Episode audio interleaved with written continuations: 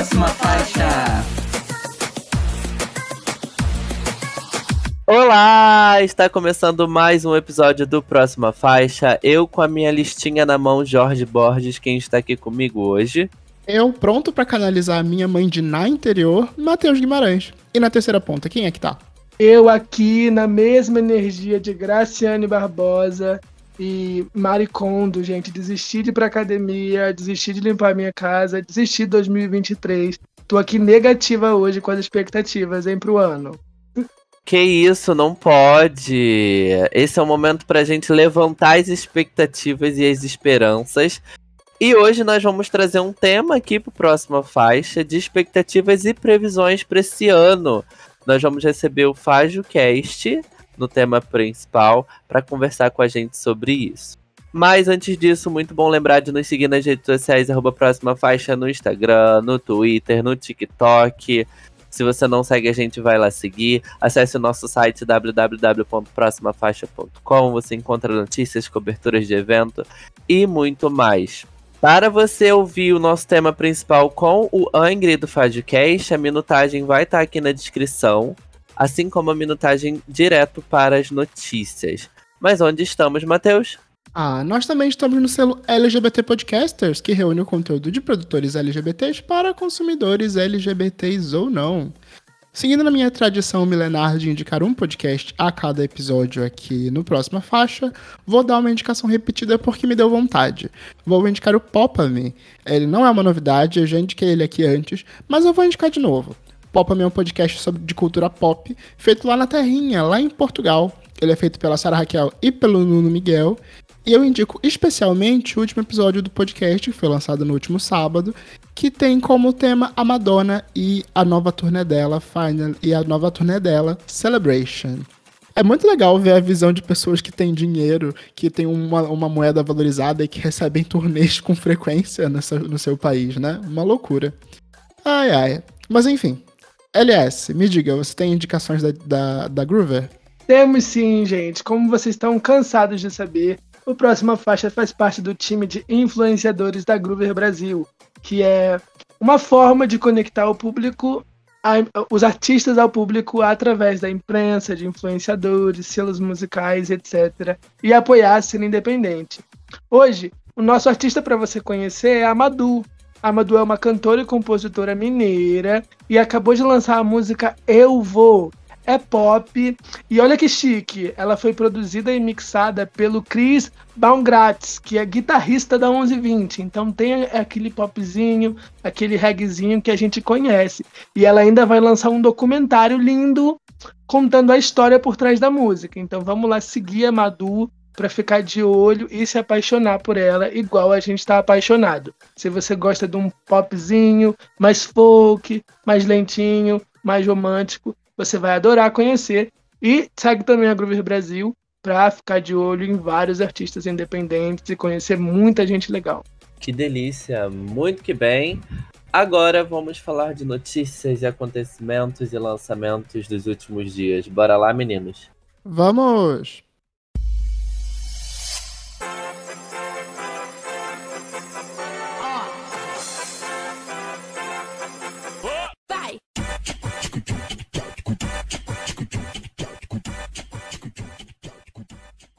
Toca uma pras gays, começando com ele, Sam Smith lançou seu aguardado álbum Glória, com parcerias de Kevin Harris, Kim Petras, Ed Sheeran e muita farofa. Vocês gostaram, meninos? Vocês ouviram? LS.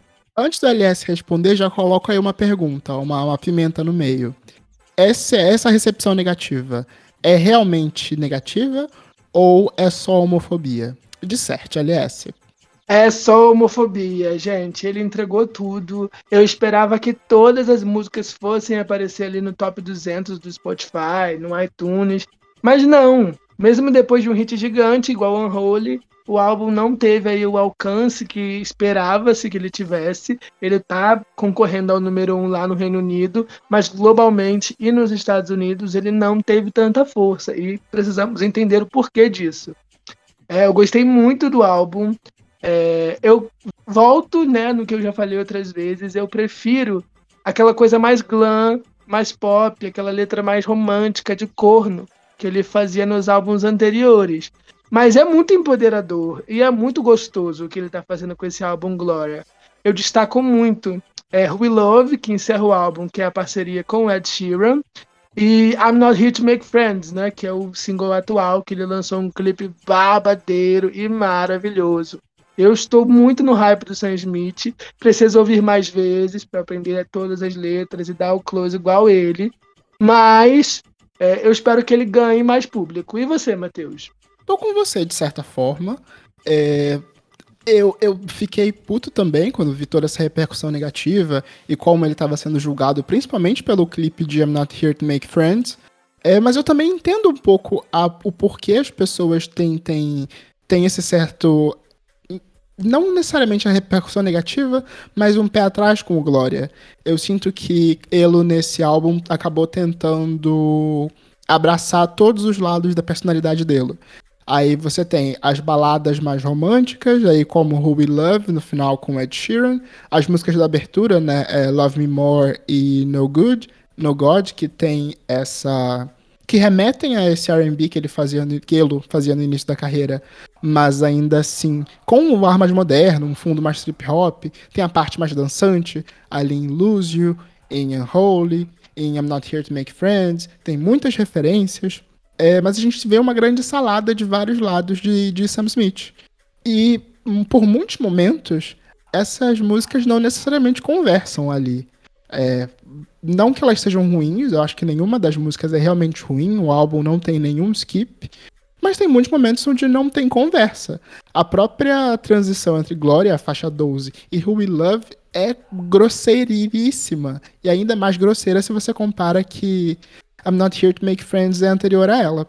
Mas bem, todas essas críticas colocadas, é um álbum excelente na construção, nas temáticas. É, tematicamente ele conversa de forma perfeita e dá para notar o quanto ele se esforçou em trazer a visão atual dele nesse momento. Ah, mas por mais que eu, eu me sinta obrigado a defender ele de todas essas acusações por conta da gordofobia, por conta da homofobia, eu consigo ver problemas e qualidades nesse disco. Mas enfim, já tô me alongando demais aqui. Jorge, vai lá, dá seus dois centavos. Das duas críticas, tanto a do LS quanto a sua, Matheus, e eu acho que a sua é muito mais pertinente se todo mundo tivesse escutado o álbum do mesmo jeito que a gente escutou e tirou essas conclusões. Então eu acho que a maioria das críticas que ele recebeu e que ele vem recebendo não é por isso, não é porque as pessoas ouviram o álbum e não acharam coeso, é porque as pessoas estão sendo homofóbicas mesmo. E principalmente com o clipe de I'm Not Here to Make Friends, né? Que, que foi lançado junto com o lançamento do álbum e tal. Então, eu vi muitas coisas bem, ai, bem feias, bem nada a ver, e comparações também com, com o corpo que foram completamente, sabe, tipo, surreal que isso tá acontecendo. Mas falando do álbum, falando das músicas, falando de um todo, eu gostei, eu achei que foi um álbum legal, dá para eu ouvir. Eu ouvi ele bem rapidinho, ele passou bem rápido. Uh, eu gostei muito de How to Cry.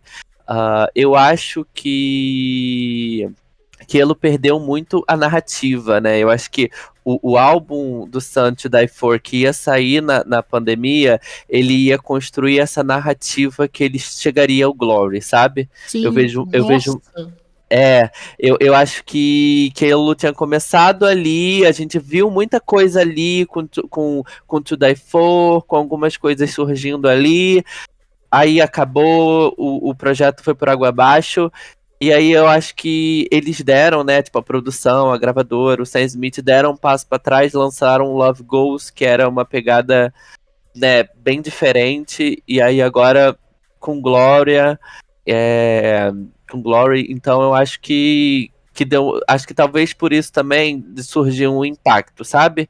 Mas enfim, eu gostei, eu acho que tá muito bom e por homofobia. Agora, deixa eu acrescentar aí mais um ponto. Eu espero muito que ele faça como certos cantores brasileiros e aproveite muito de todos esses ataques é, que ele tá sofrendo dessa galera dos bolsonaristas Sim. gringos para crescer mesmo. Sim. Para usar isso como buzz, para fazer disso uma plataforma e crescer em cima dessa galera. Sim, aquele vídeo da Demi Lovato, né, do Sorry Not Sorry, seria tudo. Ai, ai, ai. Mas vamos de próxima faixa, meu povo.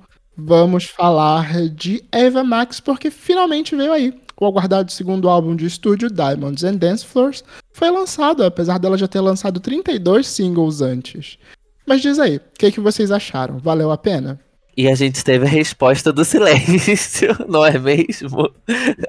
Bom, eu não ouvi o resto do álbum. Eu já tinha ouvido metade do álbum que já tinha lançado. E aí eu falei, ai, ah, eu acho que não vai me agregar, porque nenhum single que lançou me agregou. Então eu acho que eu não vou perder o meu tempo. Mas, LS, você acha que eu devo perder o meu tempo? Olha, sendo sincero, eu acho que deve eu acho que deve perder o seu tempo, sim. Vai lavar uma louça, vai passar uma vassoura na casa, coloca o álbum da Ava Max. Eu acho que o grande problema aqui é muito mais o marketing, muito mais a divulgação, muito mais o tempo que ela passou para lançar esse álbum, que era para ter saído em outubro, do que a questão musical mesmo. Ele soa datado, ele soa genérico, mas esse tipo de música ela toca desde 2013, sabe? É, eu acho que não teve uma evolução grande musical, ela não teve uma evolução lírica, mas é um popzinho despretensioso. Ela não tá prometendo quebrar as barreiras do pop, reinventar a roda. Ela tá ela só fazendo. prometeu. Exatamente, ela tá só oh, fazendo. Peraí, ela, ela falou que com Cut But Psycho ela redefiniu o pop. Peraí. Sim, o... o pop tava interessante, ela foi lá e voltamos pro pop genérico. Entendeu? lá em 2017, né? Depois da, da, da, Ariana, da Miley em 2014 e Ariana é. Grande em 2017 estarem fazendo uma coisa mais trap, ela voltou com o Bubblegum Pop, né? Com esse pop mais voltou? genérico. Voltou? Ela voltou? Você usa a palavra ela voltou? Ela foi a grande responsável pelo sucesso de nomes como Dua ah. eu, acredito, eu acredito que se ela não tivesse colocado ali a bola para chutarem o gol, não ninguém teria chutado, sabe? Vamos lembrar que Sweet But Psycho ficou semanas no top 3 da Hot 100 e semanas em primeira no Reino Unido. Barrou a Ariana Grande e barrou a Miley com Not Breaks Like a Heart. Foi um dos álbuns, um dos singles mais vendidos daquele ano e levou vários prêmios. E a, é, impulsionou a volta dessa música genérica, desse pop chiclete, que eu particularmente gosto. Se ela não vier para mim e falar que revolucionou o pop, que quer fazer acontecer, eu compro. Se é só, gente, escuta a musiquinha aí, deixa eu fazer meu, meu, meu sonho em paz, deixa eu fazer meu showzinho, meu showzinho aqui para três pessoas, sabe? Não tá ofendendo ninguém, não tá atacando ninguém, não tá, sei lá, querendo reinventar a roda. Eu gosto.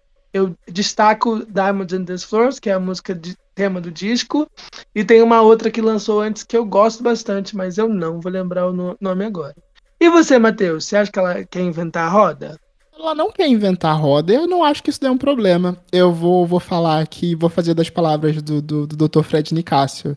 É, é um disco bom? É um disco revolucionário? Não. É um disco divertido? Sim, mas ele também é um disco muito repetitivo, é um disco repetitivo. Ele é um disco datado, ele é super datado. Ele tem uma produção incrivelmente genérica, ele tem uma produção incrivelmente genérica. Mas ele é divertido, ele é divertido. Com todos os defeitos e qualidades. Mas bem, saiu, né? É, no final das contas. No final Ela... das contas, eu acho que o que passa mais pra frente é que é, como a gente vai acabar lembrando desse álbum. Ele não foi vendido da forma correta, mas é um disco divertido pra gente fazer enquanto, de fato, enquanto tá limpando a casa, enquanto tá fazendo uma academia. É um disco que não tem baladas, ele é praticamente um disco inteiro para cima.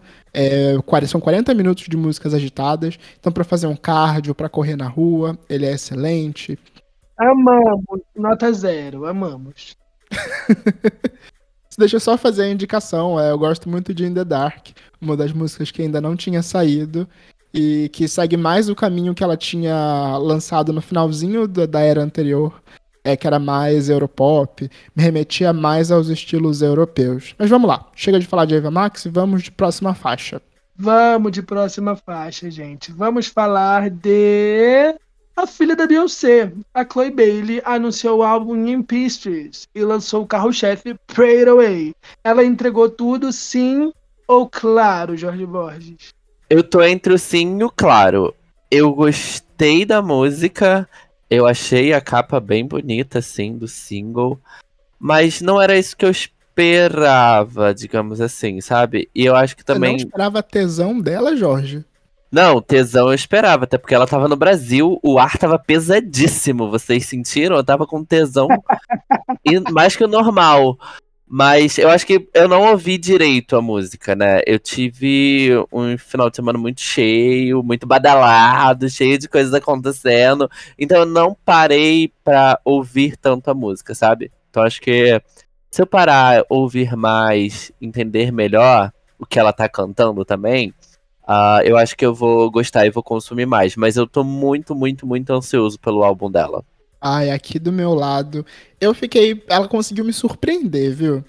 Olha, quando eu vi aquela capa, as velas, todo aquele lance todo religioso, de certa forma, né? O próprio título, Pray Away, eu pensei, nossa, será que a Chloe passou o tesão? Ela vai lá se limpar de todos os pegados, de toda essa sacanagem na igreja? Mas não, a música é literalmente sobre rezar para não sentir tanto tesão. Ela foi se confessar, ajoelhadinha. Ai, mas isso posto, é uma música excelente. Ela trouxe o RB divertido. É, eu vi o Bruno de Maia fazendo essa análise de fato. Se a gente comparar nos últimos anos, a gente não vê tantas mulheres, especialmente mulheres negras, fazendo muito sucesso com músicas super dançantes. Apostar no RB que traz a sensualidade, que tinha sido a marca dela nos singles anteriores, como um destaque aqui, foi super certeiro. E se você não tá prestando atenção da letra, você não entende um monte de sacanagem que essa mulher tá falando. Ai, ai. Ai, gente, eu tô passando mal com essa referência de rezar para passar o tesão, gente. É, é isso mesmo. É isso. Eu fico muito chocado com como ela é a filha da Beyoncé mesmo quando a gente fala de visuais, né? Como um videoclipe dela são os quatro videoclipes de qualquer Tinashe, de qualquer Normani, de qualquer Ava Max, né? Como tem tanta coisa acontecendo e a, não parece que é um monte de informação. Fica muito tudo muito lindo, tudo muito bem produzido. É, eu, eu acho que eu caí muito de cabeça no rumor de que ela ia usar um sample de Like a Prayer da Madonna, mas não, a música é um RBzão, com uma letra bem suja, e é uma delícia. Eu tô apaixonado pela Chloe Bailey. É, eu fiquei um pouco triste porque os singles anteriores não vão fazer parte desse álbum, mas é muito legal que o álbum seja cheio de músicas inéditas, né? E tá pertinho. Vai sair já em, em março, se eu não me engano. Então eu tô aqui, ó, baforando muito e me inspirando na lenda para rezar pro tesão passar, gente, porque tá difícil.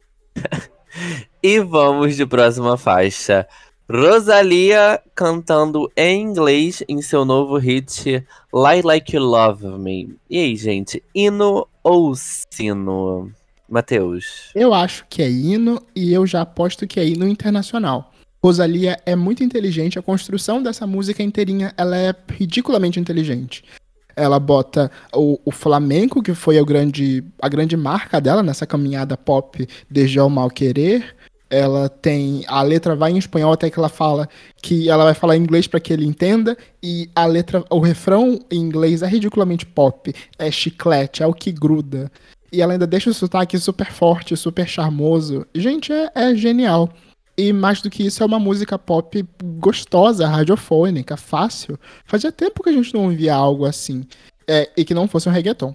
Vindo da Rosalia, né? Eu concordo também. Eu acho que é uma, é uma letra que eu consegui entender ela falando também, assim. Não jogando um shade linguístico, mas é porque o sotaque dela para mim é muito forte.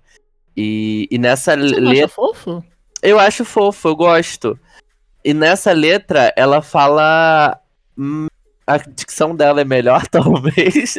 ela fala mais abertamente as palavras, sabe? Deve ser porque a letra é em inglês, é pra americano, americano é burro, então beleza.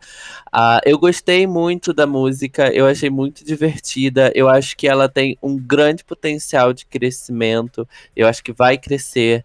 E, e eu acho que, de novo, né, a estratégia dela para lançamento com essa música também foi muito legal, foi muito divertida. E aí, cada vez mais a Rosalia migrando, né? E querendo entrar mais no mercado estadunidense, cantando em inglês. Vale destacar que essa não é a primeira música dela em inglês. Ela já tinha lançado Barefoot in the Park. E só você ouviu essa. Mas falando de Like You Love Me, eu tenho uma observação muito engraçada. Não sei se vocês discordam de mim. Eu acho que a Rosalie é uma artista tão peculiar, mas tão peculiar, que ela pode pegar a música mais genérica do mundo e a música vai soar única. Porque eu acho que é isso, é uma letra super relacionável, o refrão é super pop, mas como ela tá fazendo do jeito dela, vira totalmente diferente, sabe? E a gente espera que a música cresça, que a música chegue em outro lugar. Eu gosto bastante da letra, é muito fácil de se relacionar. Eu gosto muito do, da troca de verso, né? De como ela começa cantando em espanhol e vem com o refrão em inglês, cheia de energia. E eu gostei muito do lyric video, queria que viesse um videoclipe, queria que ela explorasse esses visuais. Mas eu, eu tenho essa observação, vocês concordam comigo? É personalidade, ela tem personalidade, né? Ela tem originalidade. E aí eu acho que é, é por isso. Pelo menos Vocês acham mim. que se ela gravasse o álbum da Eva Max, ela seria diferente? Com certeza. Com certeza. seria bom. Diamantes de pista de dança, entendeu? Muito que bem, gente. Ah, então vamos de próxima faixa, vamos de próxima faixa, meu povo. Eu quero saber se ela vai entregar. Por quê? Porque a Anitta gravou seu super videoclipe com Chloe Bailey aqui no Rio de Janeiro. Eu já quero saber, a gente pode esperar um feat com muito tesão e alguns boquetes? Por que não? Eu acho que vai ser um clipe tesudo. Vai. Eu não sei mais o que esperar. Não sei, Borges. Eu tô aqui passado. É, eu acho que eu acho que a parte lá do do polêmica não vai estar tá no clipe não. Eu vou acreditar que é marketing da gata.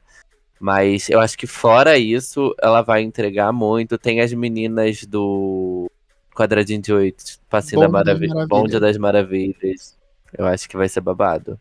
O que me impressionou realmente foi ela comentar em entrevista focalizando que não necessariamente é um clipe, é um projeto que ela está gravando é, instantaneamente eu já pensei em algo maior, um álbum visual, um especial de vídeo para Netflix, para Apple TV Plus, para algum lugar com uma sequência de clipes desse novo álbum. Ela também já tinha dito em outras entrevistas de que o próximo trabalho dela seria mais focado em mostrar mais do funk e da cultura brasileira. E para mim, a real polêmica dessa gravação não foi a, a mamadinha no beco, porque até aí, né, gente? Quem nunca? É, a polêmica real tá quando ela vai mostrar um baile de favela de verdade com bandidos armados no clipe. É, mesmo que simulado, é bem polêmico. Bem mais do que sexo. É, é gata. Então, eu, eu vi as entrevistas e a gata viraliza na internet, faz o marketing dela, deixa todo mundo comentando e depois vem falar: quem disse que é um clipe? Tu não sabe se é um clipe, entendeu? As pessoas inventam as coisas e a gente tem que falar. É, eu acho que ela ficou meio bolada que vazaram é, imagens demais do vídeo, né? Mas ela gravou ao ar livre, né? Não tinha muito o que fazer. Eu concordo com o Matheus, eu acho que vai vir aí mais de um videoclipe. Boatos até que a Camila Cabelo veio pro Brasil também, passar férias, e foi vista no estúdio de gravação. Mas a gata não posta nada no Instagram, então ninguém sabe se é fique ou se é verdade. É... E eu acho que é mais polêmico mesmo é, não, vou falar isso não. Não é polêmico, não. Ela faz o que ela quiser fazer. Eu, hein? Vamos ver, né? Vamos ver quando sair o que, que vai ser polêmico ou, ou não. Porque eu lembro que no Vai Malandra também surgiu muita coisa de tipo, ai meu Deus, ela vai fazer isso. E chegou no clipe. Não foi tão assim, sabe? Então vamos esperar. Ela sabe o que ela faz. Quando ela sobe o morro, ela rita. É sobre isso, gente. Anitta Negra é minha Anitta favorita. Mas vamos falar de uma pessoa que é uma lenda, gente. A Pink. Ela lançou Trust Fall, que é a faixa título do seu novo álbum de estúdio, que chega já agora em fevereiro. Matheus, o que, que você achou da nossa acrobata do pop? Da acrobata do pop. Mas olha, ela me surpreendeu bastante. É, eu já tinha comentado como eu tinha achado pop o Never Gonna, Never Gonna Not Dance Again, o último single dela, com esse nome dificílimo é, já era muito pop para os últimos singles que ela vinha lançado. Os álbuns anteriores dela tinham sido bem mais políticos, um tom um pouco mais sério, apesar de ainda pop. Mas eu acho que a Pink nunca tinha ido para um lance tão dançante, tão dance quanto Trustful. E combinou muito com o estilo dela, com a voz dela. A letra é totalmente Pink, com mensagens que Pink passaria, mas ao mesmo tempo é um som novo, uma cara nova eu acho que dessa galera 40 mais que tá se renovando, tá se reintroduzindo para um novo público TikToker novinho divertido, é, é uma das mais promissoras. Eu gostei muito também, eu fiquei muito, muito surpreso com essa música. Primeiro que eu fui ouvir, beleza, vamos ouvir o que a Pink fez. E eu terminei falando, nossa, eu vou ouvir de novo. Que legal, que gostosa, que divertida, que pra cima e tal. É, eu não, não me aprofundei muito no, tipo assim, na letra, no que, que ela tá cantando, sabe? A filosofia e tal, tal, que ela sempre traz um babado desse. Mas eu tenho certeza que é algo muito bom e muito positivo também. Uh, então isso me animou muito. Eu fiquei muito animado com a música, uh, esperando que, que aconteça alguma coisa, né? Que ela hit, que ela, sei lá, dance no TikTok, mas que tenha bons frutos da música, sabe? Porque a música realmente ela é muito boa, divertida, te, te dá uma energia. E é isso, achei legal da Pink. É, eu, eu vou discordar do Matheus quando ele disse que ela nunca fez nada muito pop. Porque Pra mim, a eu música. Eu não me disse parece... isso. Eu disse que ela nunca fez nada tão dançante. Então, tão dançante. Eu, pra mim, a música caberia perfeitamente no Truth About Love, né? Que foi o álbum que ela hitou ali bastante em 2013. E eu gosto bastante dessa, dessa sonoridade. Eu sinto que ela tá tentando voltar para esse, pra esse lugar do pop. É, eu acho que eu odeio a RCA, todo mundo já sabe disso. Eu odeio a gravadora dela, que flopou a Miley, flopou a Doja Cat, flopou a Cisa, flopa todo mundo. As artistas têm que literalmente balançar pelada numa bola para conseguir pegar o número 1 ou lançar 32 remixes. E aí eu não tô esperando um sucesso massivo da Pink e eu fico feliz com isso, porque eu acho que ela é uma artista consolidada, lançando um trabalho muito bom e não precisa provar nada para ninguém. Ouçam, gente, por favor, ouçam, taquem stream nela, que é uma lenda e tá muito gostoso. Tanto Never Gonna Dance Again quanto Trust Fall. É ela, assim, um supra-sumo do pop. Mas eu fico um pouco triste de, de ver como as coisas estão saindo, sabe? Dá vontade de dar dois tiros pro alto e falar, taca stream nela. Mas ninguém vai me ouvir. A pop da Pink. Mas vamos lá. Vamos falar, vamos para a próxima faixa, vamos falar do assunto que Jorge Borges está se ruendo para comentar. Por quê? Taylor Swift lançou o um novo clipe, Lavender Haze. Esse é o terceiro single do Midnight. Eu quero saber, Jorge Borges, quanto você depositou no Pix da Lourinha só de felicidade por ela ter lançado um single? É, gato, o Pix foi grande, hein? O Pix foi muito, muito grande. Uh, não fui atrás das pistas. Não, eu falei, ai, olha. Hoje eu só vi o nome das... do próximo single nos primeiros segundos do clipe. Nome do próximo single? Qual? Nem vi isso, gente. Ah, eu Olha. não lembro, mas aparece o nome bem no iníciozinho.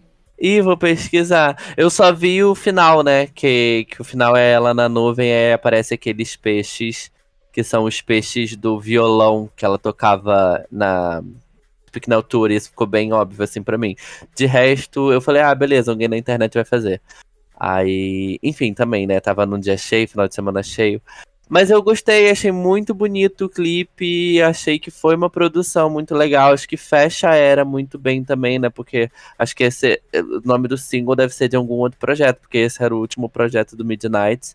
Uh, e aí me deixa animado saber qual que vai ser os próximos fatos da gata, né? Porque tem muita coisa para acontecer e o ano tá correndo e nada tá acontecendo.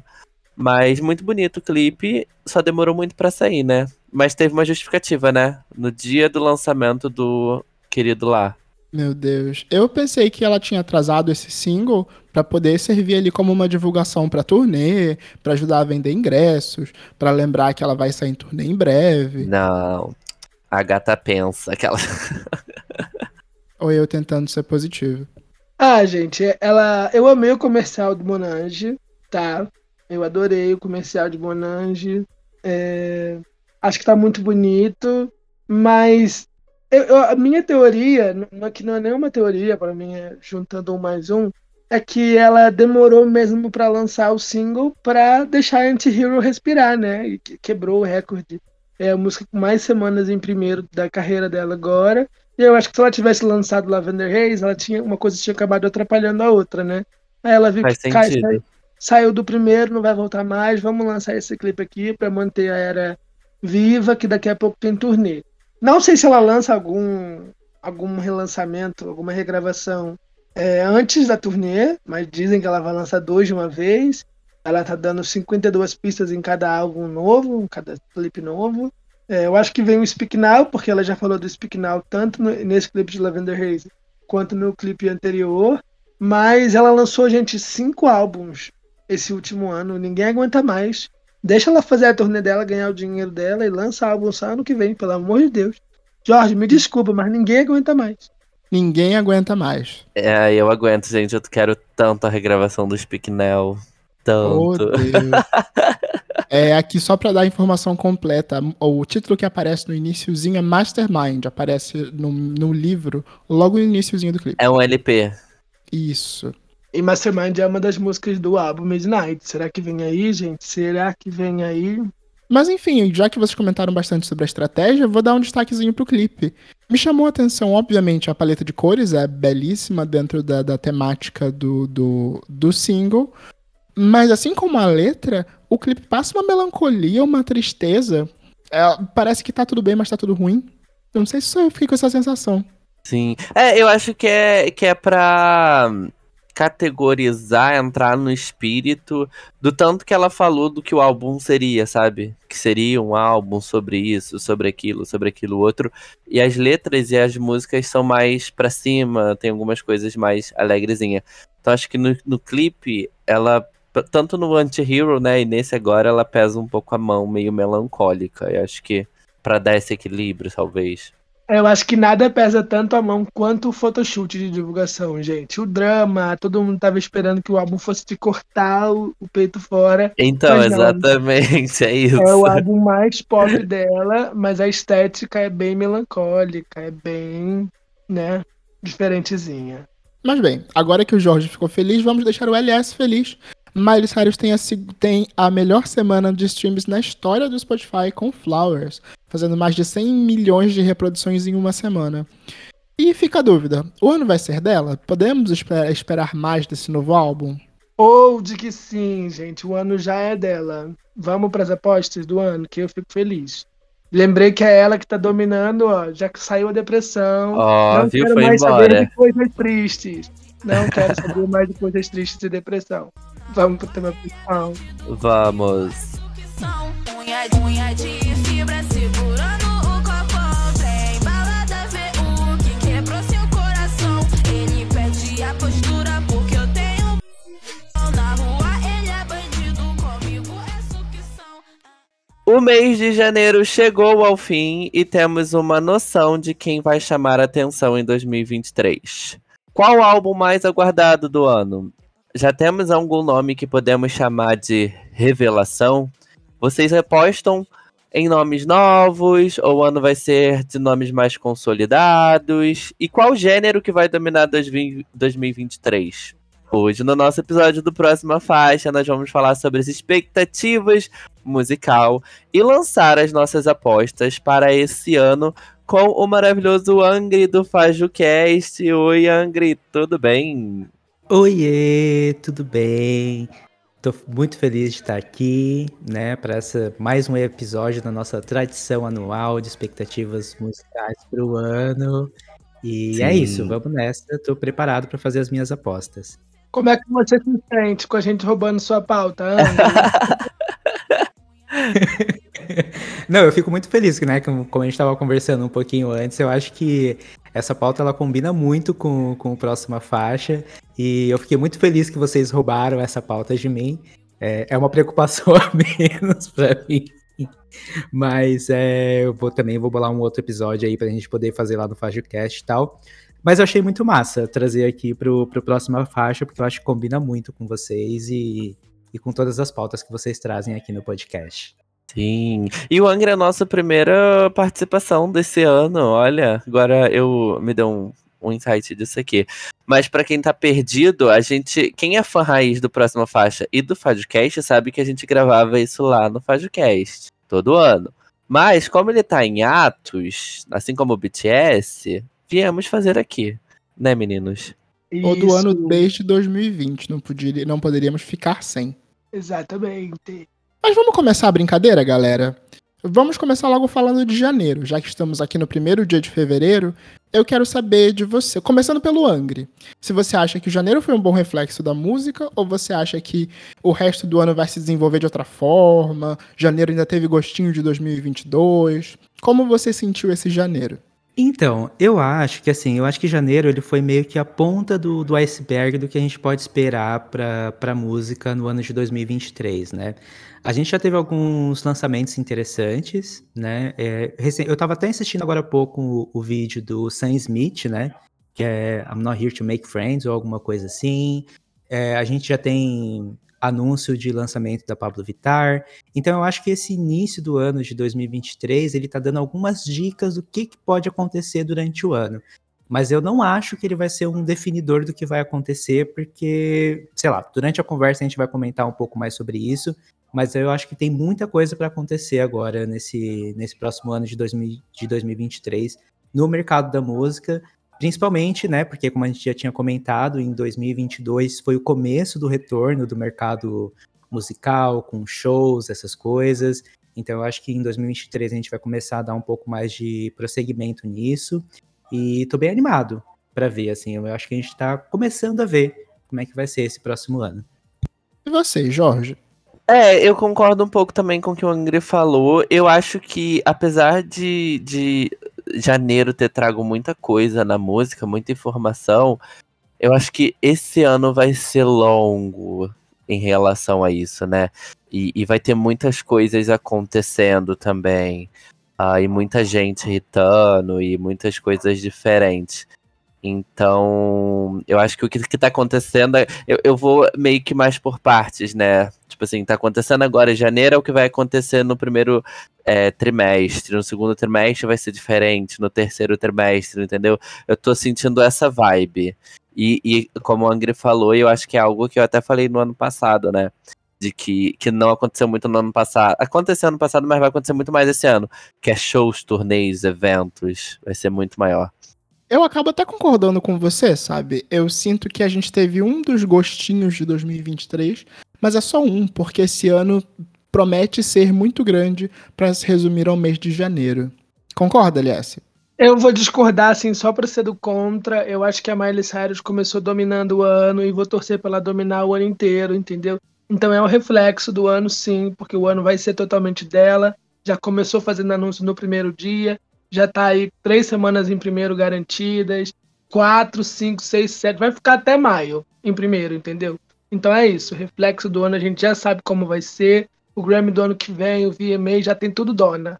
Eu tô nesse mood. Eu comprei as flores pra mim e ninguém me tira do topo. Oh, Deus. Ai, mas vamos lá, vamos começar, vamos falar de tendências. Qual tendência vocês acham que vai dominar o ano de 2023? Assim, pensando em tendência, pensando em estilos, de maneira mais ampla. O que vai, o 2023 vai ser o ano do quê? Angry. Então, eu acho que 2023 é, vai rolar essa tendência dos anos 2000, sabe? Eu tô e, e eu tô esperando muito por isso, porque a gente já tá vindo de uma tendência, né? Tipo de músicas dos anos 80, anos 90 e todo o mercado, toda a indústria da cultura pop, essas coisas, tá trabalhando muito na, na nostalgia. E eu acho que a música nos anos 2000 é o que vai vir agora. A gente tem- já tem visto aí algumas, algumas pistas de algumas artistas e tal.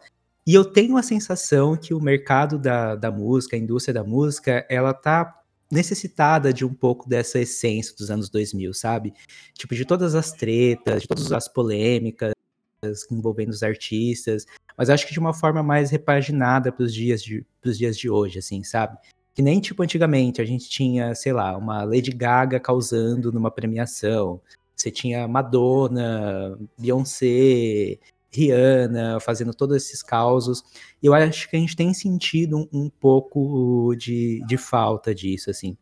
E eu acho Alta que causação. isso, exatamente.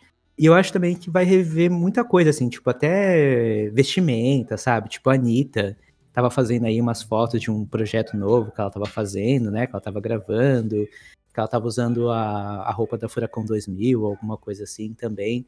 Então eu acho que isso vai vir, eu acho que isso vai vir muito forte nesse ano e eu espero que venha mesmo, porque assim, anos 2000 foi um momento muito importante pro, pro mercado da música e da cultura pop.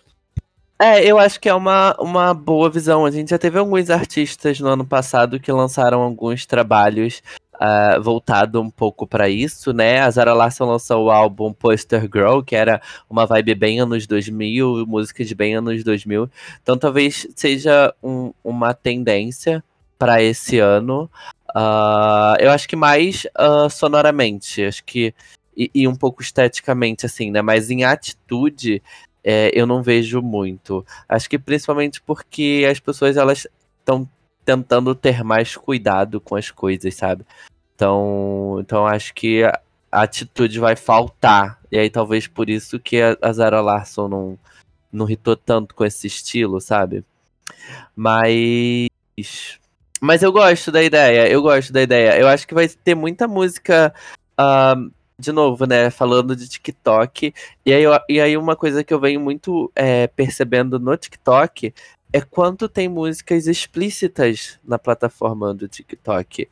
E, e, eu acho que isso vai ser uma tendência de músicas explícitas. Até mesmo essa Tubarão, que é o maior hit no momento, ela é uma música muito explícita. Não sei se vocês já ouviram a música inteira.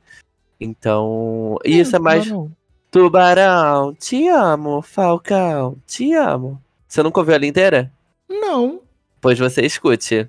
Eu tô chocado. Eu também é, quando, quando passa esse refrão tubarão, tia, eu posso cantar aqui, né? No próximo faixa a gente pode cantar. Aí ele fala: você não pode ver o gordinho que a buceta logo pisca, não sei o que, com a xereca com as amigas, alguma coisa assim. E tem crianças dançando essa música. Gente, tô passado. Passado. É... Eu tô chocado agora com a fofoca. É. Então eu acho que é uma tendência terem mais músicas assim vindo da plataforma de dancinha TikTok. Uh, mas o que que eu tinha pensado? Eu acho que tá em alta esse assunto de pós-relacionamento e traição. Então eu acho que isso vai se estender um pouco mais, principalmente por causa de Miley Cyrus e Shakira, que estão nessa leva, né? A Cisa também, que, que abriu dezembro com chifre. Uh, então acho que isso vai percorrer um pouco. É... a gente tem até a artistas brasileira Aretusa Love já está se embarcando nessa mesma deixa de Miley Cyrus e Shakira, se inspirando na Shakira. Então eu acho que a gente vai ter um, pelo menos nesse primeiro semestre, onde tende a Miley vir com o álbum dela sobre chifre, a Shakira também. Uh, e a Kelly Clarkson também vir com o álbum dela sobre o pós-relacionamento dela, babado também. Eu acho que vai ser uma primeira tendência pro, pro esses. Tudo bem que todo ano tem música disso, né, gente? Pós-relacionamento traição, mas assim, vai, eu, pra mim vai ser maior nesse primeiro semestre. 2023 vai ser o ano para ser corno. Mas esse é assunto pro episódio anterior, né? Minhas apostas aqui. Enfim. É, eu aposto que uma grande tendência de 2023 vai ser a, a proximidade com os fãs no ano passado a gente estava vivendo um momento de retomada, de se de voltar para os shows, de voltar a ter palco, é, aqui vai ser o momento dos artistas pensarem mais nas integrações, em como se aproximar dos fãs, aí seja presencialmente ou digitalmente. Presencialmente com as experiências, os shows, é, artistas como a Pink, que não vão fazer um show, vão fazer um festival itinerante que vai viajar com ela, ou até mesmo está reduzindo aqui para uma experiência nacional, o Ruge, que no show do final do ano passado eles fizeram, elas fizeram uma, uma experiência exclusiva com um grupo de fãs que entraram antes, assistiram a passagem de som, conversaram com elas, tiraram fotos com elas. Esse tipo de proximidade, ou até mesmo, sei lá, um Discord com os fãs, etc. Também, caso aí, vou de mão dadas com o Angry, pensar em mais músicas que fazem referências a outros momentos, músicas que fazem referências a, a, a outras músicas dos anos 2000, dos anos 90, visto espero que muito que essa tendência do pop anos 80 passe, ninguém mais aguenta isso. Eu acho que são essas as minhas tendências, sem querer me adiantar e passar por outras, pros outros, pros outros temas. Mas vai lá, Elias, o que, que você aponta? Eu acho que eu, eu, eu volto, eu volto mais, né? Vocês estão apostando nos anos 2000 e eu acho que vai vir os anos 70 aí. É, vai vir uma dance music mais, mais, mais classicona. Eu vejo esse movimento acontecendo. É, tanto pelo Sam Smith, que está mergulhado na house music, na coisa do ballroom, né? Ele bem anos 80. Tem a Miley também fazendo é, sample de Donna Summer é, Gloria Gaynor e, sabe, essas lendas aí da dance music. Parece que vai vir até um remix de Flowers nessa pegada. É, eu acho que de, muitos boatos do Act 2 da Beyoncé também serem nesse ritmo. Ah, o álbum da Rihanna, que talvez finalmente venha aí sendo mais dance, então eu acho que a gente vai ver uma, uma, esse essa dance music mais, com mais força esse ano lá fora. E aqui no Brasil, eu acho que o sertanejo vai continuar dominando, mas a gente vai ver um crescimento ainda maior do funk proibidão, né? A Glória Groove já chamou a Anitta e a Valesca para uma mega colaboração que promete ser o hit do carnaval. Tem aí a Anitta lançando, gravando esse projeto, que ninguém sabe o que, que é exatamente, mas a gente já viu a Furacão 2000, os elementos do funk muito presentes na, na sonoridade. A Glória Groove falou que o, que o futuro fluxo também vai ser mais funk. É, a Greg Queen também, inspirada mais no funk. A Pablo Vittar, que lançou a discografia, aliás, anunciou a, o álbum novo dela e a a, a tracklist meio que contando tudo o que aconteceu numa festa e bastante putaria. Então eu acho que o funk vai estar muito presente no Brasil, é junto com o sertanejo, e lá fora a dance music. Não aposto no rock, eu acho que o rock acontece, quase aconteceu ano passado, mas já deu uma sumida, e eu acho que o pop vai ser mais dançante esse ano, mais para cima. A gente veio de um 2020, 2021 muito pesado, com muitas letras de autodepreciativas, de tristeza, né? A gente tem ali o Folklore, o Evermore, que são mais para baixo, que marcaram aí o 2020 e a pandemia. E agora a gente está vendo uns artistas mais falando sobre empoderamento, sobre viver a vida. E eu acho que é isso que vai acontecer, que vai marcar esse ano. E muito show também, muito show, muita turnê. E não venham pro Brasil, ninguém mais tem dinheiro. Você trouxe uma deixa bacana pra gente voltar para as nossas apostas de 2022 em 2022, ainda pensando em tendências. O Angry apostou nas músicas animadas para festa, é, com mais pop rock voltando ao, ao em alta, também destacando aí a presença das, das grandes bandas de rock voltando. E principalmente um rock de protesto. É, o Jorge defendeu também a música animada, a música para festa, para curtir, com Luísa Sonza e Pedro Sampaio como referências nessa onda. Eu apostei na, na volta das grandes turnês e no investimento grande em shows. Eu disse que o rock voltaria a fazer barulho no Brasil, completamente perdido, completamente drogada. E por último, eu também apostei na, eh, numa queda dos singles soltos e numa valorização maior dos álbuns, o que de fato aconteceu. Por último, o LS também apostou em mais regionalismo no, no pop BR, como tinha rolado com o Piseiro. O rock não chegaria como um estilo popular no Brasil e os artistas investiriam mais em singles, é, não em fazer hits, nem é, mais em fazer hits e menos em fazer álbuns. Um exemplo para isso seria Katy Perry. Nem sempre a gente acerta. Eu não acertei, eu errei muito feio, não é nem sempre a gente acerta. Eu me lasquei, Katy Perry. em 2022, fiquei com Deus aqui. É, eu queria só fazer uma adição do que o do que o LS falou, porque o LS ele falou sobre o funk, isso a gente vai falar um pouquinho mais para frente, mas sobre o rock, eu vou ter que discordar um pouquinho do, do LS, porque eu acho que assim, eu, a minha aposta foi meio errada no ano passado sobre rock, foi, foi meio errada. Mas eu acho que o rock ele tá crescendo, tá vindo numa crescente bem, bem lenta, sabe? Porque agora em 2023 a gente teve Maneskin, que tá cada vez mais tendo um, um crescimento.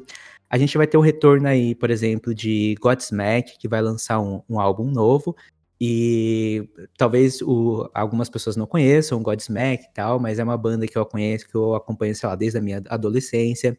A gente vai ter o, o, a volta do Metallica, por exemplo, que vai lançar um novo álbum. E eu tava escutando algumas músicas que eles lançaram recentemente também, que eu achei bem, bem interessante. Vai ter o retorno do Within Temptation também, agora em 2023, que eles vão lançar um álbum novo.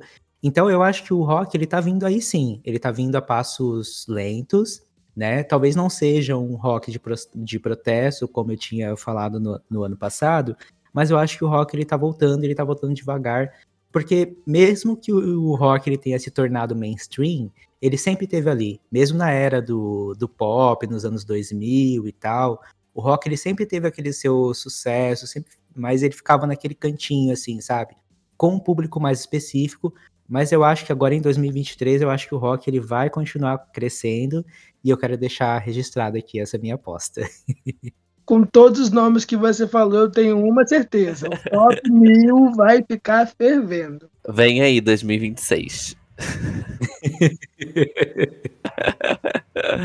Vai, Matheus. vamos falar de artista, gente. Vamos falar sobre quem vai se destacar em 2023. Vocês apostam mais em artistas brasileiros, gringos, nos nomes que você, a gente vai chamar a atenção? Já vou trazer aqui os nomes que vocês apontaram no ano passado. No ano passado, o Angry é, tinha apostado com bastante força na Anitta, fazendo sucesso internacional, um acerto, e abrindo portas para outros artistas, o que ainda não aconteceu, mas eu espero que aconteça. É, entre os nomes nacionais, ele destacou Pablo Vittar e Isa. É, para os internacionais, ele apostou muito no sucesso do disco de rock da Demi Lovato. Ô, coitado. Ô, meu pai. Esse tem esperança mesmo. Fui Alice, fui Alice. O Jorge apostou na Anitta, na Normani e na Camila Cabello com bastante força. Ele não apostou nas grandes divas, apesar de, achava que a- apesar de já achar que a Rihanna voltaria, e ela realmente voltou. E também apostou que a Taylor Swift seria insuportável com as regravações e um novo disco pop, além do BTS voltar com bastante força antes de ir pro exército. O que foi? Assim, é, eu, eu exagerei ali na Normani e na Camila, tudo bem, reconheço isso. Mas a Anitta foi bem, a Rihanna voltou, Taylor foi insuportável, o BTS fez alguma coisa. Foi bem, foi bem, foi bem. Ó, Normani, tadinha, ficou com Deus. Camila Cabelo não fez tanto barulho. E Taylor Swift não lançou nenhuma regravação. Ela só lançou Midnight. Tá? Mas fez barulho. E foi insuportável. Mas enfim, eu apostei na Anitta crescendo nos Estados Unidos, o que de fato aconteceu. Eu fiz outras apostas, que eram a Gale, do AMC ABCDFU. Oh, Deus.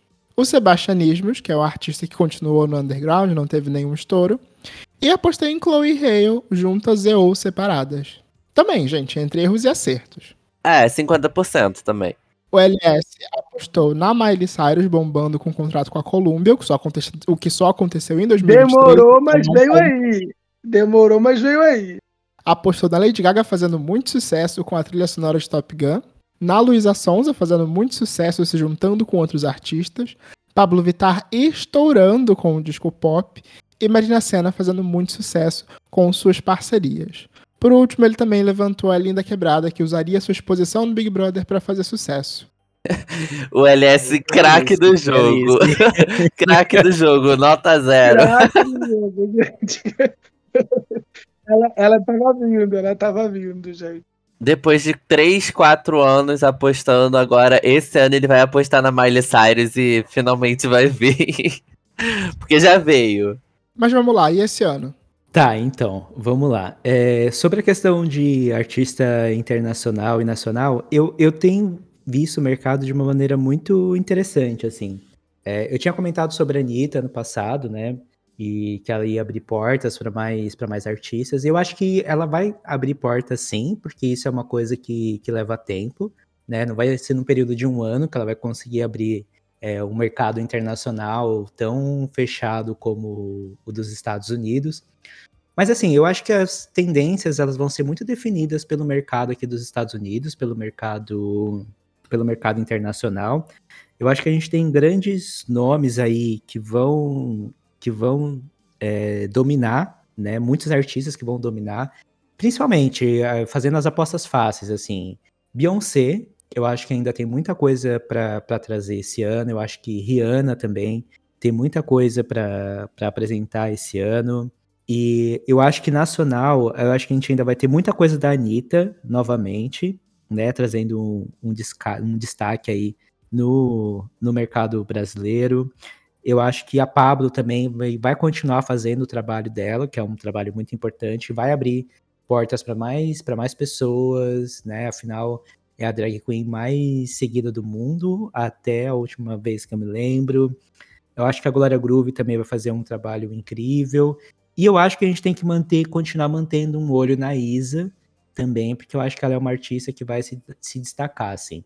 Então, só fazendo um, um resuminho, eu acho que a gente vai ter esse cenário internacional ditando tendências que vão ser muito importantes para o mercado da música global, mas eu acho que o Brasil vai continuar se destacando cada vez mais, porque já tem se destacado, já tem e se destaca há, há muitos anos, mas acho que com o advento da internet o Brasil tem se destacado cada vez mais nesse, nesse mercado internacional. Então eu acho que talvez é, venha muitas coisas interessantes aí nesse ano de 2023, nacional e internacionalmente. Eu concordo com umas coisas e eu discordo com, de outras coisas. Começando com, com as minhas discordâncias, eu acho que a Rihanna não vem aí. Eu acho que ela não lança as coisas esse ano, tipo, por conta própria. Uh, pode ser que, que ela acabe fazendo uma turnê de comemoração, igual a Madonna tá fazendo, sabe? Só pra galera ficar quieta. Mas eu não vejo ela vindo. Tomara que ela venha pra ficar surpresa. A Isa, eu acho quase a mesma coisa da Rihanna. Mas eu acho que a Isa vão forçar ela a vir. Vão falar, não, Isa, você tem Town. Lança mais um EP com três músicas, sabe? Então eu acho que eu acho que isso vai acontecer com a Isa, diferente da Rihanna. Uh, mas seria muito bom a Isa vir, ela tá participando de vários festivais já, ela se apresentou no Espanta nesse final de semana, então ela já tá com a agenda cheia, sabe? Tá na hora de trazer conteúdos novos e fazer um show diferente, com músicas diferentes também. Uh, e aí, falando das minhas apostas, eu acho que a Anitta vai ser mais um ano bom para ela. Uh, eu acho que ela vai bem também esse ano de novo. Talvez não tão bem assim, mas ela vai. Eu vejo ela com reconhecimentos. A gata, principalmente aqui no Brasil, né? Acho que 2022 ela ficou muito para fora, então acho que esse ano ela, esses projetos dela nacionais, ela vai né, fazer o nome dela aqui de novo, e aí trazendo outras pessoas, trazendo outros nomes, né, ela não tem participação com, com o Bonde das Maravilhas, mas ela vai estar vai tá com o Bonde das Maravilhas no, no clipe, então isso já é uma visibilidade, sabe, que pode surgir oportunidades. Então, das Maravilhas? Ela, elas estão no clipe. Mas vocês acham que ela, elas são uma artista para ficar de olho em 2023? Não, não tô falando para ficar de olho, tô falando da Anitta gerar essa Ah. oportunidade, entendeu? A, a quem ficar de olho é na Anitta. E aí ela vai gerar oportunidade para as pessoas. Eu acho que acho que foi isso que eu quis dizer. Ah, mas, enfim, eu destaco a Pablo também. Eu acho que, pelo menos, esse início do ano para Pablo vai ser bom. Ah, eu acho que, né, eu não vou falar pra- da Miley Cyrus porque o LS vai falar muito. Ah, eu acho que a Luísa Sonza, ela vai vai tentar emplacar mais hits aí e trazer um álbum com muitas participações, como a LS falou ano passado. E eu tenho muitos nomes de artistas, entre aspas, novos, que eu quero falar. Eu não sei se é a mesma pergunta, né? Mas eu queria falar nos artistas para prestar atenção. E aí não vou queimar muito a minha pauta, então podem seguir aí. Ah, já que você liberou, eu vou trazer meus nomes pra 2023. É, por aqui, em nível nacional, eu queria muito apostar na Isa. Eu realmente acredito que ela vai lançar esse álbum em 2023. E não só acredito, como também quero. Então, meu foco aí é na Isa. Também colocaria junto Ana Castela. É, eu acho que a Ana Castela é uma artista muito interessante. Não só pela música que ela faz, mas também pelo que ela representa. Ela ser uma representante feminina, solo, que conversa mais pop e tem todo esse pé no sertanejo, é um ponto muito forte. Eu não apostei nisso daí enquanto, enquanto aposta pro ano, mas o sertanejo eu acredito que ele vai ter uma força muito grande com esse momento. É, com a vitória do Lula, com esse movimento em torno do agro, em torno de uma galera que estava muito voltada para esse nicho bolsonarista, vai começar a conversar com outros campos novamente. Então, Ana Castela e figuras como Ana Castela podem aparecer com mais frequência nesse próximo ano. Também colocaria é, como uma representante do trap, outro estilo que acredito que vai crescer bastante nesse próximo ano, a Sleep Mami. Ela já estourou no TikTok com, com. Como é que era o nome da música, gente? Vocês sabem? Esqueci completamente agora. Como é que era a música da, da Sleep Mami? Eu só sei que ela é bucetuda. A unha é de vidro, é, unha de fibra, segurando num copão, trem, bala da VU que quebrou seu coração. Né? Ela perde a postura porque eu tenho bucetão. É isso. Ela mesma. É, a, a Sleep Mami é outro nome que pode fazer muito sucesso nesse próximo ano. Como essa representante do, do trap que consegue ser muito pop enquanto figura pop e também enquanto música pop. Ela acabou de lançar um álbum que ela vai de uma coisa meio de Doja Cat pra esse rap mais explícito. Ela tem uma última faixa que é um rock pesadíssimo e eu achei divertidíssimo. Internacionalmente, O nome da música é Umpa Lumpa. A buceta dele é tão grande que parece um Umpa Lumpa. Ai, gente, que tudo. É, internacionalmente eu aposto na Rihanna. Eu quero acreditar. Não que ela vá lançar um álbum, mas uma turnê, quem sabe uma turnê de despedida. E também na Miley Cyrus. Mas deixa isso pro LS. Gente, old que todo mundo vai apostar na Miley, o ano já é dela. Tô- já tô aqui vendo ela tendo esse sucesso e já catando todos os prêmios, igual a Anitta fez com o Envolver ano passado. Então eu tô só esperando as flores dela virem. Ela pode comprar pra ela mesma, sim. Mas é bom quando os outros dão. Mas eu também aposto na Cisa. Eu acho que o álbum SOS ainda tem muito pra render. Ela lançou ele aí no finalzinho de 2022 e tá prometendo um deluxe com muitas parcerias, né? Já tá rodando aí o nome da Miley, tá rodando o nome da Doja Cat, tá rodando o nome da Liso. Então eu acho que ela ainda vai servir muito conteúdo e finalmente pegar o primeiro na Hot 100 solo, que ela já chegou ali com parcerias com o Kendrick Lamar e com a Doja Cat. E eu acho ela incrível, a Cisa. Ela merece todo o reconhecimento. Um dela já tá quebrando recordes, é o primeiro álbum de R&B a ter tantas semanas em primeiro desde Whitney Houston. Então, um sabor torcer por ela e ver ela chegando lá. É, Taylor Swift, eu acho que esse ano ela perturba com as regravações, principalmente por conta da The Eras Tour. Ela vai lançar uma turnê celebrando as eras e ela já tinha dito que não queria fazer nada desse tipo antes de lançar todas as regravações. Então eu acho que ela vai lançar pelo menos umas duas, duas aí logo nesse começo de ano. Eu espero que não, ninguém aguenta mais, mas eu sei que vai. Pro, pra felicidade do Jorge Borges. Beyoncé, não sei se o Act 2 e o Act 3 são os visuais e a turnê. Se forem álbuns novos, ela vai irritar porque é uma lenda. Mas se forem a continuação, né, finalmente, do Renaissance, eu acho que ela pode entregar bastante coisa. A Rihanna, eu acho que ela vai ser muito comentada com o Super Bowl e eu espero que ela lance pelo menos um single novo. A Apple Music está colocando muito investimento nela, então eu acho que pelo menos um barulhinho com alguma coisa ela vai fazer. Sempre faz, né? Sete anos sem lançar nada e tem aí 70 milhões de ouvintes, uma coisa absurda. É... Mas quem? Eu acho que a Selena Gomes vai ter um grande ano. Ela já tá irritando bastante com Calm Down, que é uma música que tem uma sonoridade bem diferente, né? E se ela apostar nessa sonoridade, eu acho que ela consegue crescer dentro de um nicho e trazer bastante gente junto com ela. E ela mudou de Brasil- gravadora, né, agora. Exatamente. E aqui no Brasil, eu acho que a, eu tor- torço muito pela Glória com o Futuro Fluxo e pela Pablo com o Noitada. Tô torcendo muito, estou vivendo por esses álbuns. A Pablo vai lançar Noitada de presente de aniversário para mim, então eu vou baforar. E se for ruim, eu vou fingir. E também acho que o Thiago Pantaleão vai crescer. Eu acertei quando eu disse que ele lançaria o primeiro álbum dele em 2022, e agora eu acho que ele vai caminhar para ter um hit. E torço também pela Carol Biazin. Eu acho que ela vai lançar o álbum novo aí, Reversa. Já tá fazendo bastante barulho com os singles novo, novos. E quero ver mais dela. É isso. Depois de indicar só 45 pessoas, é, vocês querem fazer um- uma rodadinha de nomes rápidos pra ficar de olho, que não necessariamente vão ser grandes hits, mas pra que se a gente acompanhe em 2022, 2023?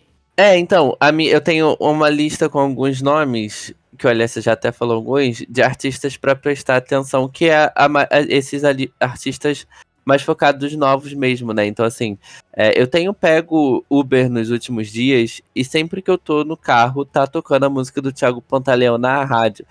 E eu fico, gente, tá tocando Thiago Pantaleão na rádio. Então eu acho que esse ano vai ser um ano bom pra ele. Eu acho que ele vai, vai dar uma crescida. Acho que ele pode começar a entrar nos festivais, né? Os festivais mais pequenos que acontecem. A Carol Biazinha é a mesma coisa, ela tá sendo muito falada, ela tá em várias playlists no Spotify. Eu acho que a Melody, ela vai tocar um pouquinho, pouquinho de terror com a Anitta, com alguma música pra ela regravar. Mas eu acho que a Melody vai fazer um hit esse ano também, né? Ano passado ela conseguiu o pipoco. Então eu acho que esse ano ela não vai querer passar o ano sem hit. A Rosalia falou que tá com feat. Quem será que é com a Melody? Ah, eu acho que a Greg Queen vai crescer bastante esse ano. Eu acho que ela tem potencial. Acho que já começou com algumas coisas aí também. E, enfim, fora isso, Chloe, eu acho que vai, vai ser um ano bom pra Chloe. A Ray, eu espero que ela consiga. A Ray, né, que irritou agora no TikTok. Espero que ela consiga. Ela vai lançar o primeiro álbum dela depois de quase sete anos de brigas com a gravadora. Espero que ela consiga manejar bem essa carreira. Eu acho que a Sabrina Carpenter, eu tava até pensando sobre isso, que a gente tá com limbo de Olivia Rodrigo, né? E gêneros iguais e pessoas iguais a Olivia Rodrigo, a não ser a Sabrina Carpenter. Então acho que ela pode aproveitar essa. Agora que a música dela tá fazendo sucesso, pegar um pouco essa, lacuna que tá vazia. E eu queria falar um nome, e aí eu queria também saber a opinião de todo mundo. Vivi Vanderlei, a do Playground.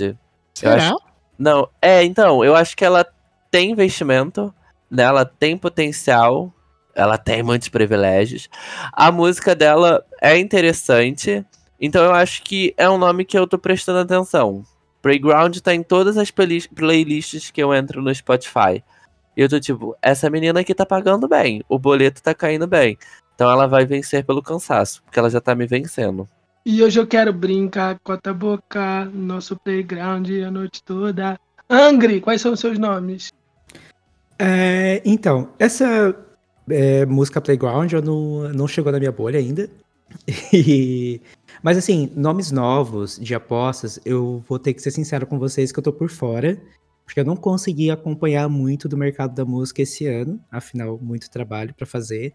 E, mas eu vou ter que concordar com o Jorge, que ele falou da, da Greg Queen. Eu acho que a Greg Queen, ela tem é, feito um, um grande trabalho, assim. Ela chegou na minha bolha, né? Que eu acho que a minha bolha é um pouquinho mais, mais, mais fechada, mas eu tenho visto cada vez mais coisas da Greg Queen.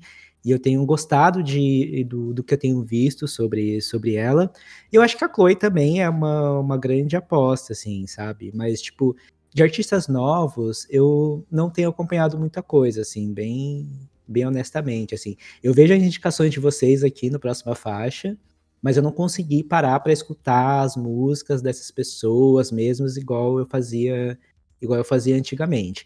Mas eu tô bem animado, porque eu acho que o mercado ele tem se expandido cada vez mais, sabe? Tem dado cada vez mais oportunidades para para artistas novos, produtores novos e gente que tá produzindo conteúdos que são que são interessantes e músicas que são interessantes de ser consumidas. Nossa, muito bem colocado. Eu fico até com vergonha de falar besteira depois disso. Mas os meus nomes por aqui. É, só tinha separado os de nacionais a Greg, que vocês já colocaram muitíssimo bem, e o Thiago Pantaleão. Mas de gringos, eu destaco muito a Tokisha, rapper latina, que já tinha feito um feat com a Madonna, agora no finalzinho de 2022. E também a Glorilla, que é outra rapper, mais, mais, mais para um caminho mais pop, meio Nicki Minaj, que tem feito bastante barulho, principalmente com as declarações dela que são super polêmicas. É, mas tem tudo pra ser uma personalidade forte é, e rapper forte, assim como o Cardi B. É, um nome que ninguém citou, que tá aqui nas minhas apostas, são o trio Flomile. Elas ganharam o British Rising Star de artista revelação do Brit Awards. É, elas lembram muito de Shini Chaudio, elas lembram muito TLC, elas lembram muito Fifth Harmony, elas lembram muito qualquer girl group que tenha acontecido, mas entregam uma qualidade muito singular, né? E a gente não tem hoje é, um girl group acontecendo, então eu acho que elas vão ter esse investimento aí para preencher esse espaço. E eu acho que vem aí que as músicas são muito, muito, muito boas.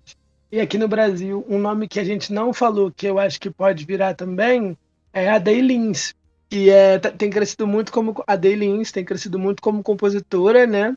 É, e eu acho que ela pode acontecer. E aposto muito nos reencontros. Tem turnê do RBD, tem turnê do NX0, tem turnê é, do Ruge para acontecer esse ano. Então eu acho que talvez essas bandas, esses, todos esses reencontros, esses comebacks lancem pelo menos uma musiquinha nova, um singlezinho novo para estar divulgando essas turnês, esses trabalhos. E o Ruge, eu acho que a Aline Whirley, eu de novo apostando em Big Brother, gente. Eu acho que a Aline Whirley pode usar a exposição do BBB para investir no Ruge, mas isso é só um sonho, uma vontade minha. Tomara que não. Pegando o mesmo texto da Lin. É. Eu ia falar que a Marvel tem uma boa oportunidade pra se mostrar com pagode feminino. Eu acho que pode ser uma tendência pra esse ano. Sim. aparecer, né? O pagode feminino, além da Ludmilla, aparecer mais. Já que você falou de pagode, vamos falar de gêneros. Bora. É, no ano passado, a gente tinha destacado como ritmos e gêneros que fariam sucesso. O Angry falou do funk como, como grande aposta. O trap também poderia crescer. Ele citou até Pisando Fofo da Glória Groove como uma referência. Divas pop e o rock alternativo também estariam em alta nos Estados Unidos. O Jorge, ele destacou o rock que seria o ritmo de 2022. Vai. Ah, Você apontou a volta da Avril Lavigne, do Paramore, o álbum Ah, da Fresno, como grandes referências. Mas foi, no nicho deles. Ah, Aqui no Brasil você destacou o estilo da Glória Groove, que conversa com muitos gêneros, como pagode e o samba. é, quase lá. Eu falei do trap invadindo o mainstream e passando a, passando a ser incorporado por outros artistas que não necessariamente fazia- faziam o rap. Eu apostei no reggaeton perdendo a força e errando completamente, apostei que o K-pop estouraria nos Estados Unidos antes da Anitta. Ah, levando em consideração que o K-pop já tinha uma entrada, você acertou 30%. Não, poxa. Por aí. A, a Anitta foi mais longe que o K-pop nessa. Mas pra finalizar, o LS destacou que o funk cresceria muito no Brasil, citando a Glória Groove e Elia Clark como referências. O trap iria conversar com o funk. Iríamos viver uma onda de trilhas sonoras muito fortes, com a Beyoncé na trilha de Pantera Negra e a Lady Gaga na trilha de Top Gun. a Lady Gaga é o que mais me emociona. Oh, Deus. Eu acho que o Beyoncé no Pantera Negra foi o meu sonho mais, assim, é sonhar mais um sonho impossível. Mas tivemos Rihanna, tivemos Rihanna. Foi bom, foi bom. E pra esse ano, gente? Não, eu só ia comentar que eu acho interessante que a gente vai fazendo essas previsões pro, pro ano, mas assim, são coisas que.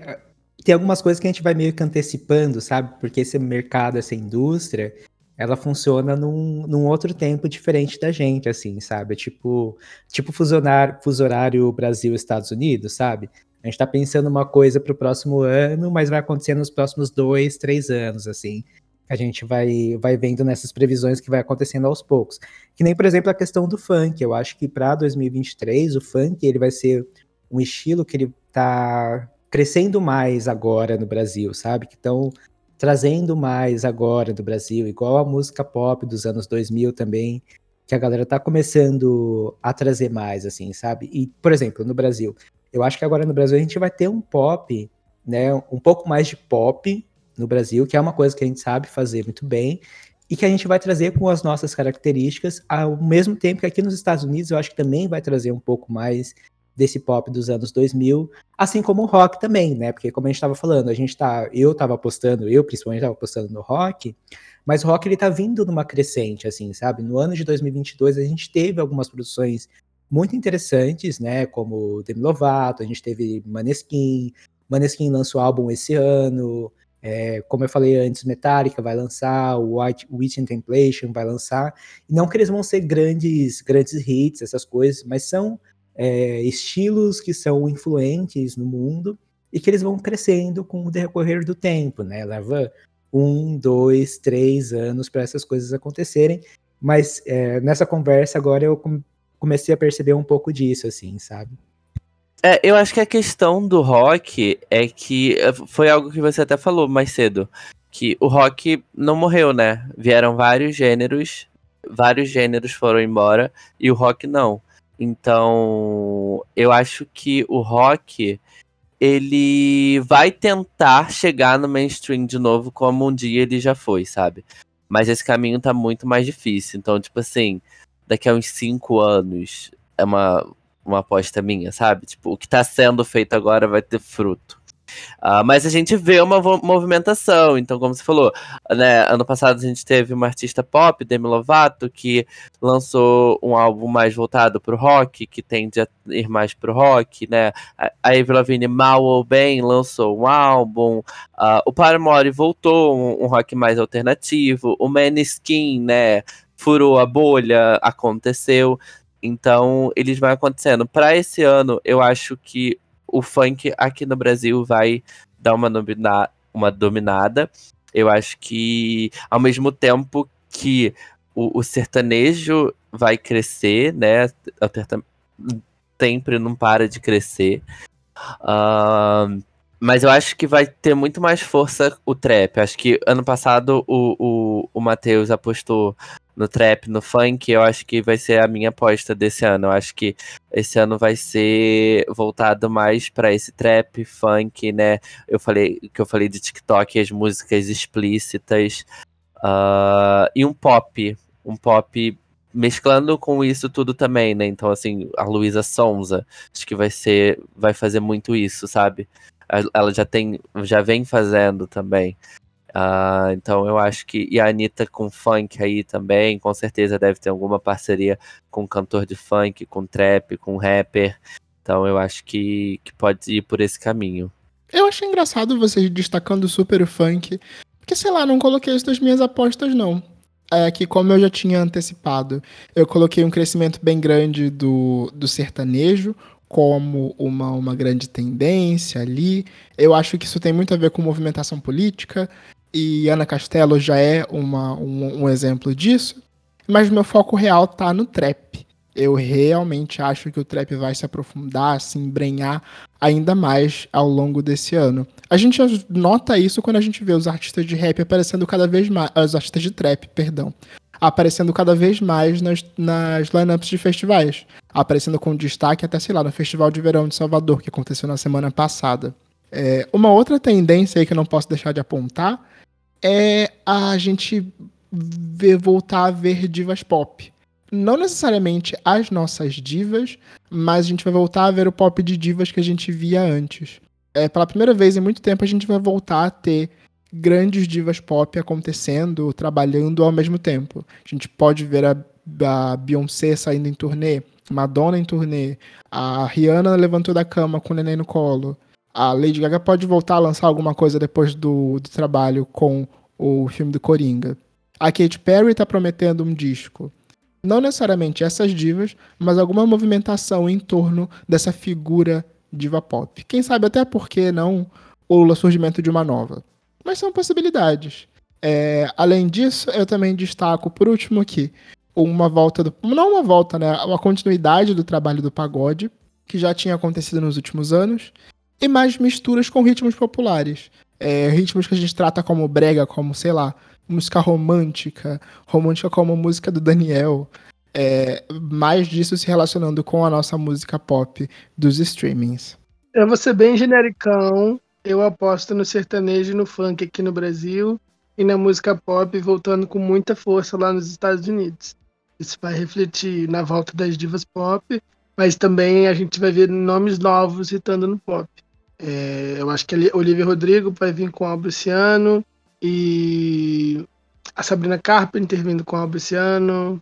Mas eu acho que vai ser o pop muito forte lá. E um, um, um, uma suspeita, mas que eu não aposto, é o rap feminino ficando muito em alta e com a ressuscitação da briga clássica de Cardi B e Nicki Minaj, que ambas prometem álbuns para esse ano. Então talvez o rap, rap, feminino ganhe força aí com essas duas e mais outros vários nomes. A Lato, Flamile, é, a Megan Thee Stallion, Doja Cat, todo mundo que a gente já conhece, e sempre surge um nome aí que brota do nada e faz muito barulho. E aqui no Brasil, o funk com a Anitta, Glória Groove, e o sertanejo com Marília Mendonça lançando mais regravações póstumas e a Anitta fazendo funk. Eu quero só adicionar que essa questão da diva pop que vocês falaram, eu acho que a gente vai ver muito disso, porque era uma coisa que era muito, pelo menos para mim, né, pra gente da, da nossa geração, era muito comum nos anos 2000 a gente ter as divas pop e que a gente pode ter uma transformação disso, né? Que nem, por exemplo, Lil Nas X, que quando ele estava fazendo shows dele e tal, essas coisas, muita gente falou que ele estava fazendo, trazendo show, apresentações e se apresentando como artista como a, as, diva, as divas pop de antigamente. Eu acho que a gente está tendo, a gente pode ter uma oportunidade de ter uma reimaginação disso, assim, sabe? de tudo que significa ser uma diva pop, um divo pop, ou ser, né, uma, uma pessoa, né, pop na, na indústria. Até, tipo, por exemplo, o Sam Smith também, que eu acho que ele talvez ele esteja caminhando um pouco nesse, nesse caminho. Eu acho que o que ele tá trilhando agora é bem interessante, assim. Eu tô bem curioso para ver o que mais que ele vai trazer no, no futuro também. O que esperar dessa turnê, dessas apresentações. Mas seguindo, gente, para nossa. Já pro, encaminhando pro final desse episódio, é, vamos falar de álbuns esperados. Quem vai lançar álbum em 2023? Lá no ano passado, a gente tinha destacado como álbuns que poderiam causar. É, o Angry levantou a Pablo Vittar, a Glória Groove, a Anitta, a Lia Clark e também a Catumirim. Eu achei legal essa indicação. E acertou bastante, poxa. É, você também apostou na Liso, que voltaria com esse segundo álbum. E por último, você apostou na Rihanna, que não iria lançar álbum, mas ela poderia surpreender os fãs que baixaram as expectativas com a gravidez. Aqui você foi cirúrgico. Não, eu, eu vou te falar que quando eu tava olhando a pauta, eu pensei, nossa, eu fui muito esperto nessa. Essa, assim, foi uma previsão muito bem feita, tá? Podia jogar na Mega Sena depois desse comentário. É, então, pois é. Mas é por isso que a minha aposta para esse ano é Rihanna. Eu continuo apostando nessa minha FIC, que depois que ela teve filho, ela vai voltar a trabalhar, ela vai voltar a investir alguma na, na, na carreira dela, musical. Então, assim, eu, eu tenho. Eu tô apostando todas as minhas fichas, minhas fichas na Rihanna nesse ano de 2023. Assim, eu acho que não. Eu acho que quando ela lançar esse álbum, se ela lançar esse álbum, vai ser alguma coisa que vai lançar, vai fazer muito muito muito barulho assim. E talvez, é, até tem uma outra questão, talvez seja tal qual Beyoncé, sabe? É, não fazendo rivalidade entre elas, essas coisas, mas eu acho que vai ser uma coisa diferente do que a gente espera ou do que a gente está acostumado no mercado da cultura pop. Então, a minha aposta é Rihanna fácil, fácil. Rihanna sem promover, Rihanna sem lançar clipe. É isso, faz, Beyoncé fazendo escola. Aham. e fazendo sucesso, né? Mesmo com tudo isso. Tá muito cara pra Rihanna lançar álbum, investir em videoclipe agora, gente. Ela vai lançar calcinha. Ela vai vender calcinha. Por isso que ela vai lançar uma música pra pagar a fralda. Vender calcinha sei. dá muito mais dinheiro, Jorge Borges. Ela vai gastar dinheiro com videoclipe, com álbum. Ela vai continuar vendendo calcinha. Pode anotar. O Jorge, por sua vez, apostou com todas as suas forças na Anitta. Ele também disse que a Lady Leste acolheu os frutos do ao longo do ano. Um Hum, novo álbum da Luísa Sons iria estourar. Apostou na Hum. Ludmilla com o Numanice 3 ou Lud Sessions com a Luísa Sonza no final do ano. Aqui, Não mandou muito bem. É, a Isa poderia trazer um bom álbum. E nos internacionais, apostava no Paramore e no segundo álbum da Olivia Rodrigo, além de um grande sucesso, um grande álbum de sucessos para Chloe. Quase, né? Quase Você lá. atirou para todos os lados. É, eu atirei pra todos os lados. A, Ida- a Ilza não trouxe um álbum, mas trouxe um EP. A Luísa Sonza não, não trouxe o álbum, mas trouxe um hit, né? A, Luísa, a Ludmilla trouxe o Lud Sessions, enfim. Foi quase lá, quase. Eu aqui. Eu já eu postei num novo álbum da Isa. E olha só, aqui em 2022 eu já coloquei que eu queria que saísse, mas ele não deveria sair. E não saiu.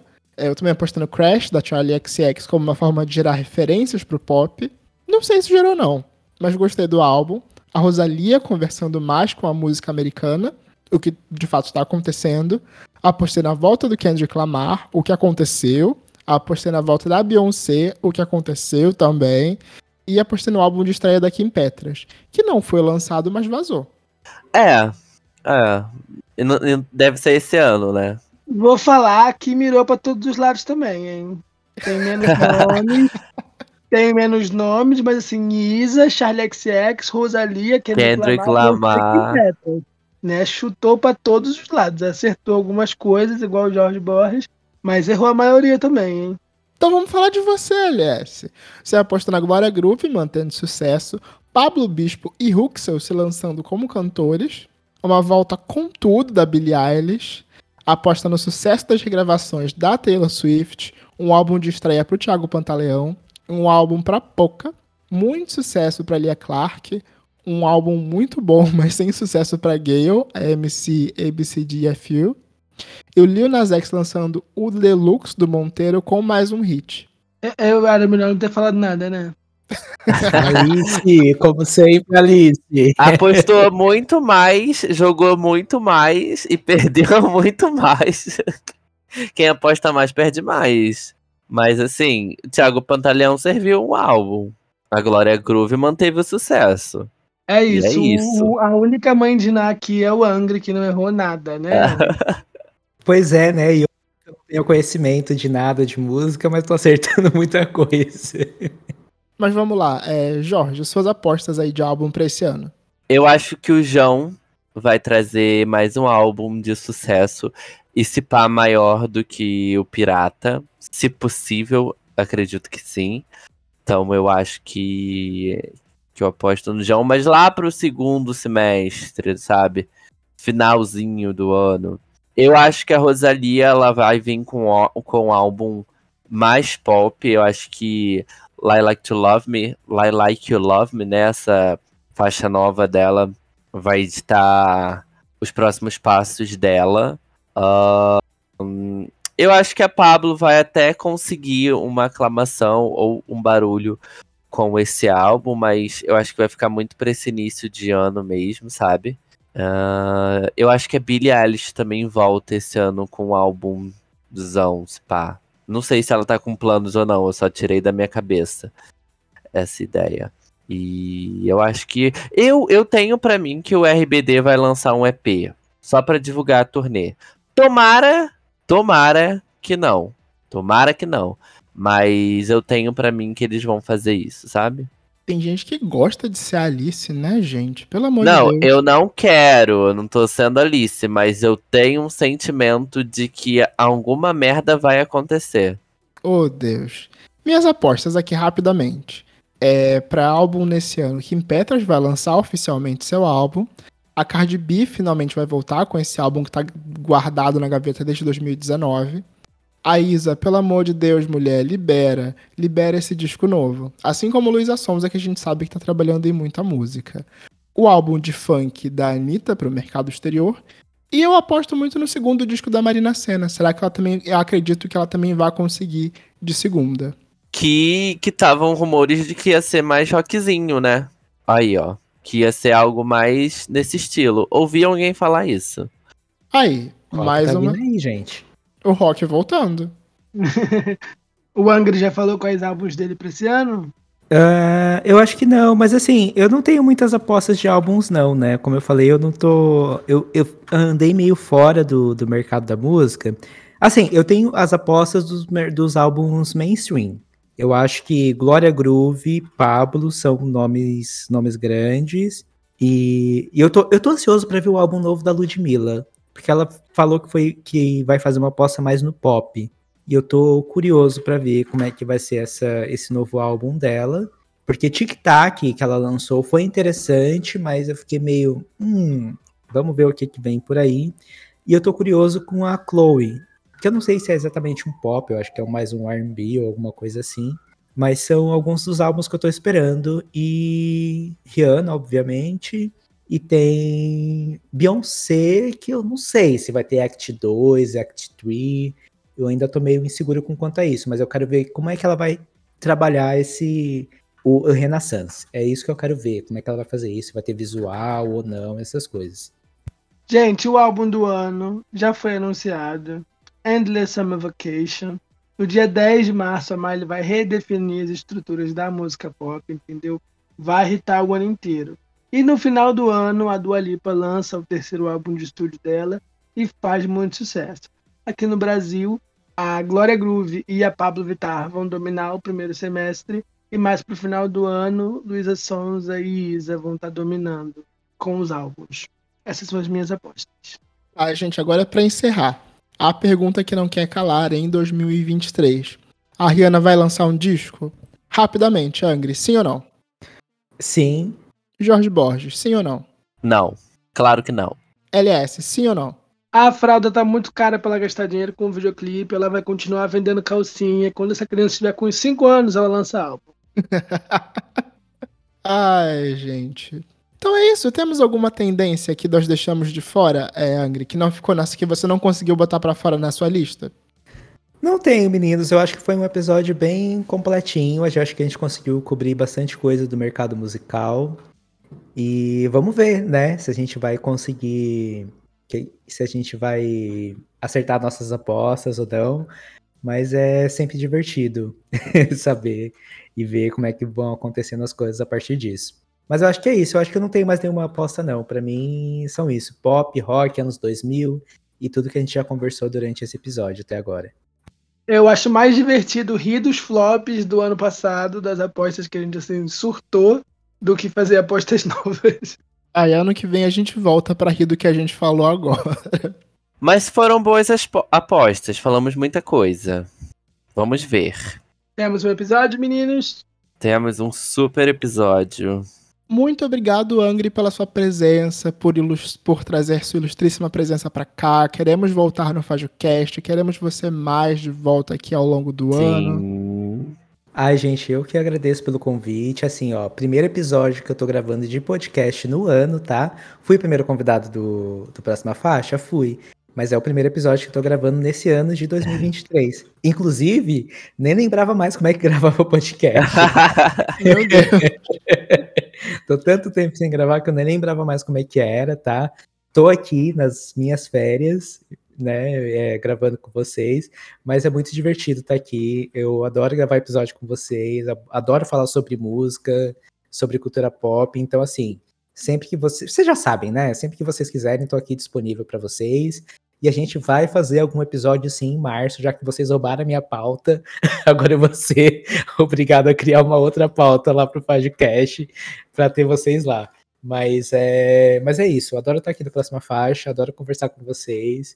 E mal posso esperar para o ano que vem para ver se a gente. se as nossas expectativas foram cumpridas e ou não. Show, gente. Muito obrigado, Angry, mais uma vez. E nos vemos na semana que vem, né, meninos? Até. Tchau, tchau. Tchau. Tchau, tchau. Me sigam nas redes sociais, arroba podcast. Beijo.